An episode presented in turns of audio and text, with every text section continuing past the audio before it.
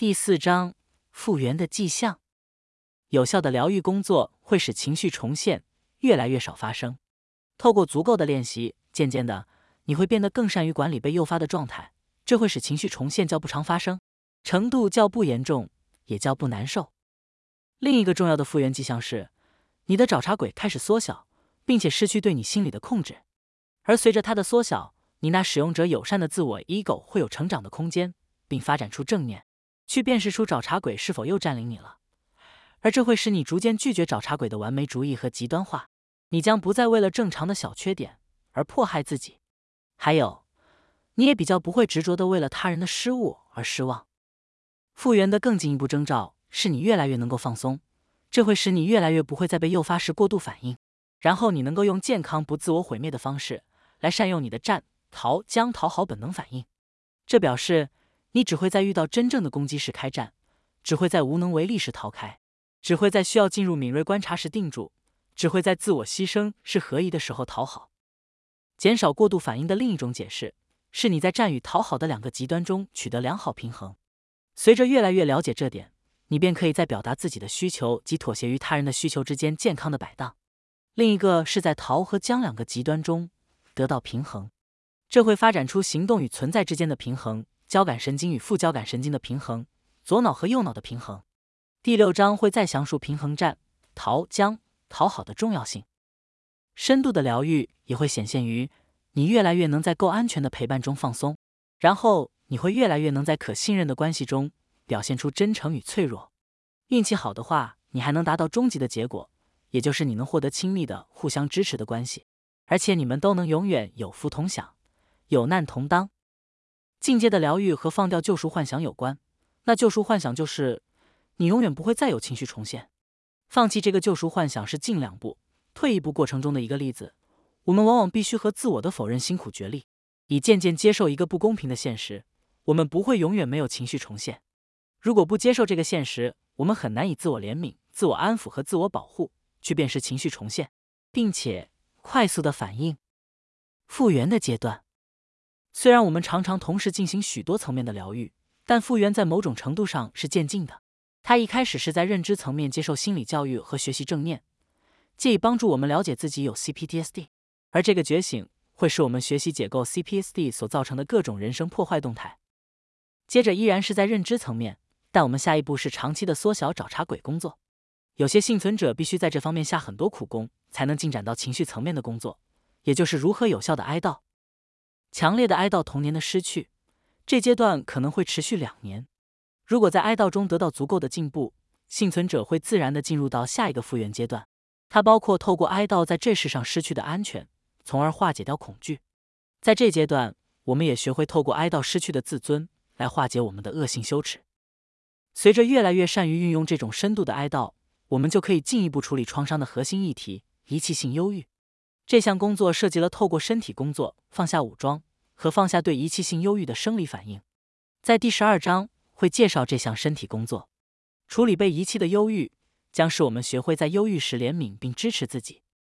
最后，就如我们会在第十三章中探讨的，很多幸存者需要一些关系性的帮助，以达成复杂的任务，去解构旧痛苦所造成的防卫机制的各个层面，以渐进复原，培养耐心。如先前提到的，CPTSD 的疗愈是复杂的，有时候它复杂到令人绝望，以至于叫人完全放弃。并且长时间卡在惰性中，这也是为什么了解疗愈是渐进的，是时进时退的，很重要。通常要有效复原，同一时间的进展不宜超过两个主题，操之过急往往会造成反效果。身为逃的类型，我花了数年时间在适度的复原中，如工作狂般拼命试图一下子改变一切。在早期的疗愈中，常常需要简化我们的自我帮助，因此，如果你不确定如何进行，我建议你把第九章缩小找茬鬼当做是首要的功课。等到找茬鬼缩小到你的头脑，有好一段时间是使用者友善的，想要帮助、照顾自己的冲动便会自然升起。此时，你会更容易分辨自己究竟是用爱还是严苛的在引领自己。如果发现你对自己很严苛，请试着卸下找茬鬼的武装，并以仁慈对待自己，如对待受苦孩童的那种仁慈。改善对自己的耐心。和处理内在找茬鬼同等重要。内在找茬鬼几乎是无所不在，以至于无法在他每一次发作时挑战他。如果每一次都要挑战他，你可能会没有时间做别的事了。但是，如果我们渐进的练习缩小找茬鬼，便能更持续一致的脱离他的负面焦点，并转换到更自我支持的观点，然后拯救自己脱离羞耻和自我仇恨，会变成新的正向习惯，而且这习惯会自己壮大。现在我仍有许多情绪重现，但我很少会让有毒的找茬鬼发生作用。我们都会试图要把任何自助练习变成第二本能。其实，当我们练习足够了，自我帮助就会开始变成常识。精神与灵魂的真正本质是支持自己的。随着我们与自己的精神与灵魂合拍，自我帮助就会变成对的事，并且渐渐的自己茁壮。每当找茬鬼用全有全无的思考方式来批判我们的不完美时，勇于挑战它可以大幅帮助我们疗愈。进步而非完美是强而有力的口号，可带领我们自助疗愈。随着越来越复原，尤其是找茬鬼缩小了。想要帮助自己、照顾自己的欲望就会变得更自然自发，而当我们以正念、爱、仁慈为自己做事时，尤其会如此。因此，我们可以为童年的自己而做，就是那个没有错却被剥夺的孩子。我们做得到，因为我们相信每个小孩毫无例外的值得被爱、被照顾。最后，如果你和以前的我一样，对于自己的苦难没有全面性的理解，你可能会觉得自己像是危险且失控的瞎忙。我花了十几年尝试各种方法，只觉得越来越徒劳无功和有缺陷。幸好我后来到达了一个看不见的临界值，并理解我实际上已经大有长进，且已经在疗愈地图的拼图中得到好几个拼块，只需要把它们在地图中整理一下，就能走得更长远。所以我设计了一个基础计划，它帮助了我自己、我的案主以及我的网站造访者，可以更理解自己的苦难，并知道如何有效的减轻它。我同时也希望这本书所制作的地图能减轻你的痛苦。求生之于茁壮，复原涉及了学习处理不可预见的内在情绪改变。也许这部分的终极次元是我所说的求生茁壮连续光谱。在进入疗愈之前，我们可能觉得人生只不过是奋力存活而已。然而，当疗愈的进展足够时，便会开始有些体验，感觉像是我们正在茁壮。一开始可能感觉像是乐观、有希望，以及确定我们的确在复原中。然后低潮无可避免的出现，因为疗愈从来就不是一直前进的过程。哦，这多么不公平啊！我们又回到了几乎难以存活的感觉。更糟的是，我们还忘了曾从求生中暂停下来。再来一个情绪重现，我们就极端化地回到光谱中的求生端，受困于焦虑和麻木的混杂仪器感中。在求生模式中。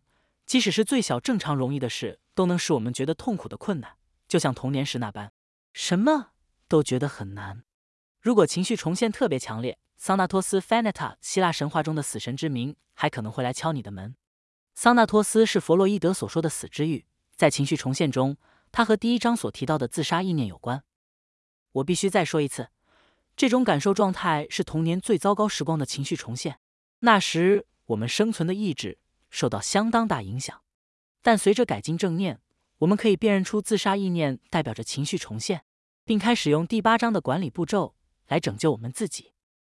随着渐渐复原，即使回到求生模式，也不会再那么使我们处在光谱极端的彻底绝望中。但是，求生模式仍然会使我们觉得很糟糕，尤其当它具有高度焦虑或使人瘫痪的忧郁时。当情绪重现管理效果不佳时，处在求生模式中尤其令人痛苦。而且觉得人生就是一场挣扎，这感觉可以持续数天甚至数周。这种情况下，情绪重现往往会发展成退化。我相信，退化有时是心理在呼叫我们重视重要的发展停滞。在这种状况下，在长时间的痛苦中，我们需要学会坚定的自我接纳，并且需要发展出绝不退让的自我保护。这种防卫自己不受不公平待遇的热切意愿，是一种基本天性。需要渐渐强壮起来，才能使我们反抗内在找茬鬼的攻击。此外，透过使用第十三章的正念技巧练习，并建立持久的自我怜悯，便可以培养度过求生模式的能力。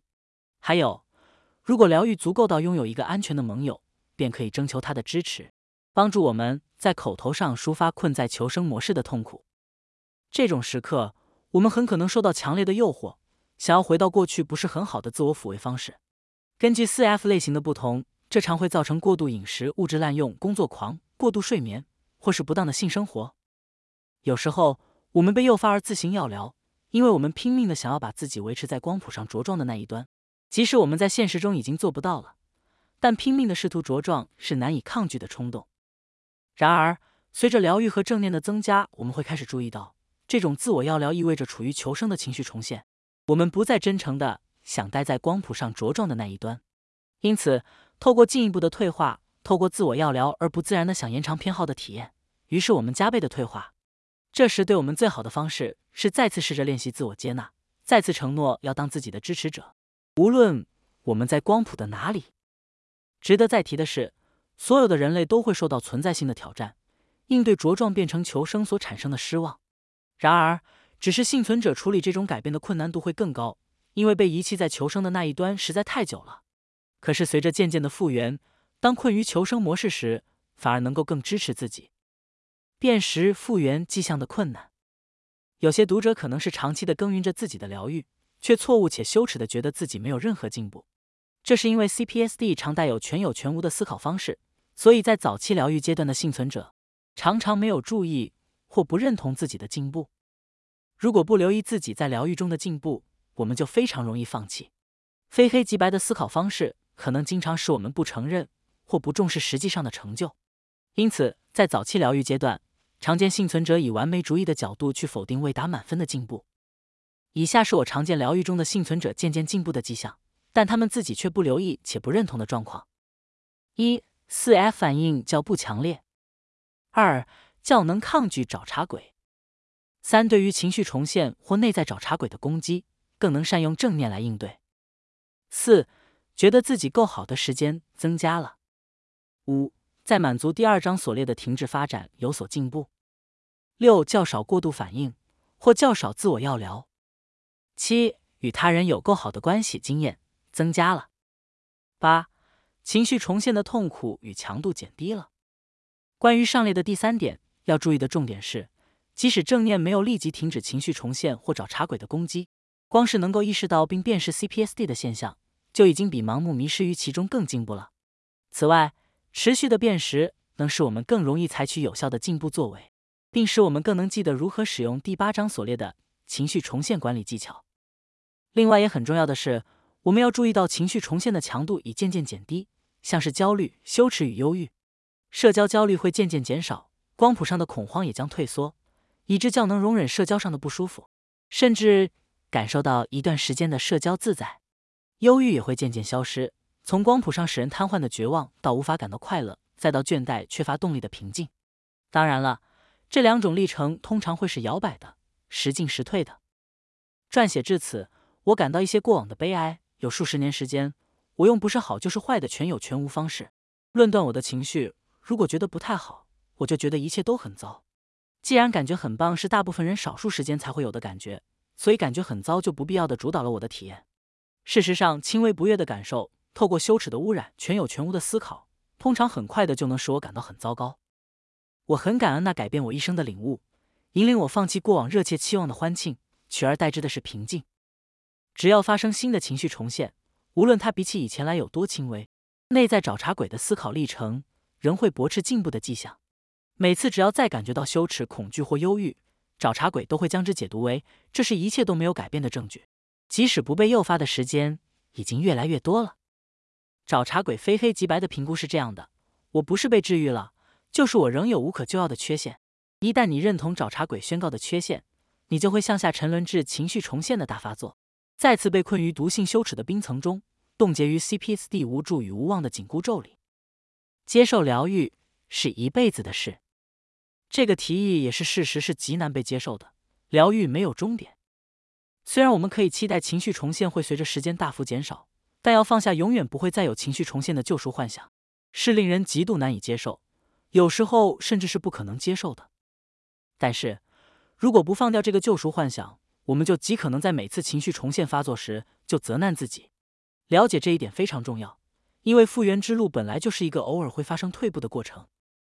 大部分在疗愈中的人，不幸的常会有这种主观感受。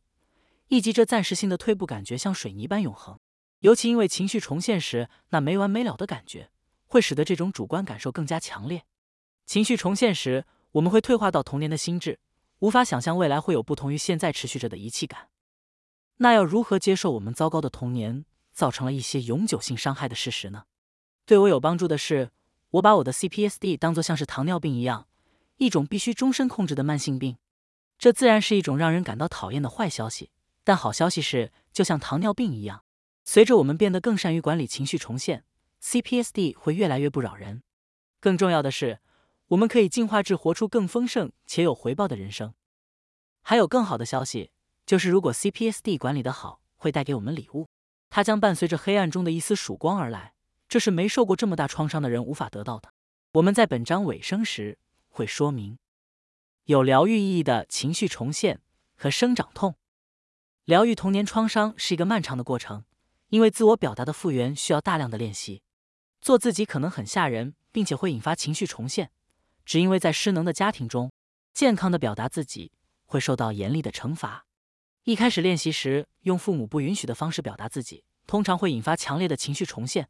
这可能会使你忘记。这个练习能渐渐减少你因为一直隐形而产生的长期痛苦。我们可以把这种状况想成是有疗愈意义的情绪重现，用以鼓励自己面对这些生长痛。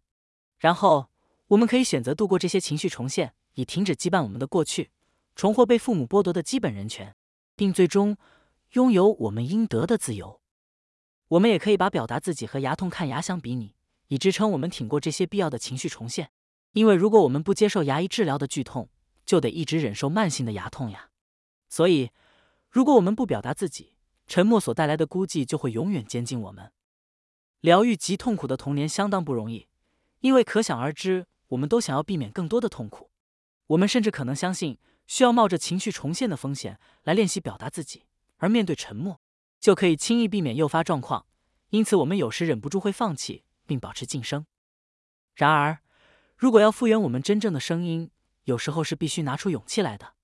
我认为勇气是透过恐惧来定义的，它是即使害怕也要做对的事，做不害怕的事情算不上勇敢。第十一章所介绍的愤怒工作可以大幅的帮助你，透过够强的意图。一开始，你可以偶尔透过感到害怕，但还是要做的方式带出勇气。你可以轻轻敦促自己这么做，把内在小孩从一直被忽视的孤独中拯救出来。还有，当我们拥抱这个练习后，会学到一件事，即恐惧并不一定会使人失去能力。我们可以害怕又同时有力的行动。我们可以拒绝不表达自己，拒绝没有表达空间，拒绝不表达自己的好恶，并拒绝从不说不与从不建立界限。有足够练习的话。疗愈性的情绪重现不只会消失，而且会被健康的自豪所取代。因为我们是如此勇敢地为自己而战，我们会越来越得到在这世界上的安全归属感。了解这一点对我们的深度疗愈相当重要。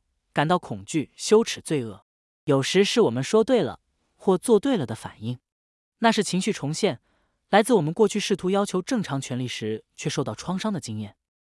随着疗愈的进展，我们需要学会容忍这些感觉。其关键在于重新诠释这些感觉中更深的意义，这通常来自于这样的领悟：我现在觉得很害怕，但我现在已不像小时候那样处于危险中。我有罪恶感，不是因为我有罪，而是因为我小时候被吓得为了表达自己的意见、需求和好恶而感到罪恶。我觉得羞耻，是因为我的父母对于我做自己充满了憎恶。我坚决地对这些恶性父母的诅咒说不。并且很自豪且正确地看穿他们是怎么试图谋杀我的灵魂。我憎恶的把他们的羞耻还回去。那种憎恶是任何健康的成人看见父母以轻蔑霸凌孩子时的感觉，或是看见父母无情的忽视受苦中的孩子的感觉。最佳压力，从童年创伤中持续成长并进化挣脱，这样的追求有时候在我记起一位诗人所说的话时，会比较好接受。他不是忙着出生，就是忙着死亡。事实上，近期的一些神经科学研究表示，我们的生活中真的需要少量的压力。这种压力称为最佳压力 （optimal stress）。最佳压力是平衡适度的压力，而且有必要与维持大脑健康相关的新神经元与神经元连接。研究显示，过度的压力会产生损伤脑部神经元的生化状况，太少的压力也会导致神经元的萎缩和死亡，并缺乏能取代旧神经元的新神经元。这就是为什么终身学习。被广为认同是预防阿兹海默症的必要做法。我认为终身疗愈是终身学习的一种提升。我相信，当我们去做那些能疗愈发展停滞的行为时，就是常常在接受最佳压力，阅读自助书籍，参加自我成长工作坊，透过写日志来处理深度的自我发现，或是努力的在心理治疗时，或在发展中的关系里展现脆弱和真诚，这些都是一些很好的例子。此外，小小的情绪重现有时候也可以是最佳压力。我确实知道有一些长期疗愈的人似乎一直在进化，并且在老年时变得更精明。黑暗中的曙光，我们生活在一个情绪贫乏的文化中，但那些坚持长期疗愈的人，常常获得比一般人更好的情绪智力。这其实有些矛盾，因为童年创伤的幸存者比起一般人遭受了更严重的情绪伤害。然而，这黑暗中的曙光是我们很多人必须有意识地处理苦难，因为我们的伤势那么严重。那些认真接受疗愈的人，不止显著地修复了他们的情绪伤害，还从一般大众的情绪贫乏中升级。我的一位案主说，这变得比正常人的情绪智力好上太多。也许情绪智力的进步最大的收获是有更好的能力去建立更深的亲密关系。情绪智力是关系智力的基本成分，而一般人常常失去关系智力。如前所说，当两个人能无话不谈时，亲密感便会大幅提升，尤其当他们超越完全的情感沟通禁忌时。因此，当我们互相显现完全的自己时，自信或害怕、爱或孤立、骄傲或尴尬，就会自然地增加爱、欣赏与感恩的感受。当彼此创造了如此真诚且支持的关系，是多么了不起的成就啊！我见过许多最亲密的关系，即存在于两个努力从成长经验中解放自己的人当中。未经检视的人生不值得活。疗愈所带来的更多光明，包括获得更丰富的内在生命。内省的过程对于有效的疗愈非常重要，而且可以使幸存者的心灵更有深度、更丰富。持续以正念探索全方位的经验，可以帮助我们体会苏格拉底所说的“未经检视的人生不值得活”。如果幸存者选择走那条内省较少人走的路，他会渐渐从强迫性无意识的忠诚中解脱出来。那是在小时易受影响的年纪时，被灌输关于家庭、宗教、社会价值的无用忠诚。复原中的人这时可以选择自己的价值，并拒绝对自己不是最有利的价值。他会发展出更深、更扎实的自我尊重，不盲从，不跟流行。用心理学的说法，就是变得够自由、够勇敢，能够个体化，并且更能够发展自己的完全潜力。用约瑟夫·坎贝尔 （Joseph Campbell） 的话说，幸存者将学着跟随自己的福气。他能更自由地追求自然，吸引自己的活动与兴趣。他会发展出自己的风格，甚至可能大胆地不照主流时尚标准的打扮自己。他可能把这种自由延伸到家中的装饰。我看过许多幸存者发现了自己的美感，并且整体来说更能欣赏美。相较于我那些正常的运动伙伴几乎没什么装饰的家，好似他们太害怕那些装饰品不够酷，而不敢放上来。随着幸存者重获自由选择权，他会更愿意尝试新的事物。那些主流社会可能认为不酷，甚至是禁忌的健康事物，这里是一些我认为有益疗愈和每日健康生活的例子：自发性的单纯改善饮食、冥想、另类医学。在疗愈之路追求长期发展的幸存者，通常会比一般人成就更大的全面性进化。许多没有创伤经验的人，通常在结束正规学习后，无论是高中或是大学，往往就停止了持续学习。内省性的发展也使疗愈中的人在做重要人生决定时，能更透彻、更有智慧，它也会改善这个人日常的本能选择，像是遇到危险时究竟要战、逃、僵或是讨好。最后，另一道曙光通常发生在疗愈阶段的晚期，就是用最健康且最不重复受创的方式面对正常的痛苦。我所说的正常的痛苦，是指每个人都会偶尔经历的复发性存在性痛苦。这种痛苦通常发生于失落、疾病、财务困难、时间压力等情况。这种造成痛苦的时刻会引起一些情绪反应，像是愤怒、悲伤、恐惧、忧郁。一般人若没有学到如何用言语抒发和代谢他们这样的感受，这会使得他们被过久地卡在痛苦的情绪中，尤其是忧郁。别担心，要开心的情绪霸业。复原中的幸存者能够得到更好的情绪治理，原因之一是他们后来看透了主流媒体总是在灌输人们应该要开心。然而，一般大众和自己的全面情绪经验越来越解离，他们焦虑地努力为自己的情绪打气。许多正常人努力地追求快乐，犹如爱国义务一样，但渐渐的，他们会采用社会允许的瘾来达成这个目标。于是，乱吃零食、乱花钱、自我药疗、挂在网络上似乎是越来越普遍的广泛瘾头。有一种特别猖獗且不健康的情绪改变行为，就是色情成瘾。对色情影像成瘾，会对许多受苦恼的男性造成糟糕的意识窄化，并常会摧毁他们真正亲密关系的能力。但悲剧性的，色情越来越被正常化，即使是在许多心理学的圈子中也一样。随着情绪智力越来越好，我们就可以把自己从引起歇斯底里的压力中解放出来，也就是让自己一直充满着喜悦的压力。请不要把我说的解读成反喜悦的颂歌。拥有自然合理的笑声和感觉很好，是一种恩赐。但我也相信，抗拒越来越庞大的情绪霸业，要求我们成为喜悦之泉，也是一种恩赐。我们每天都在遭受广告讯息的攻击，受充满罐头笑声的电视节目攻击，以及如果我们没有一直开开心心的，充满如迪士尼乐园般的狂热狂喜，新世纪台湾亦称身心灵领域的启迪大师们就会羞辱我们。使我们觉得自己不够好。数十年来，必须要一直保持正面情绪的压力，对我来说足以引发强大的羞耻感。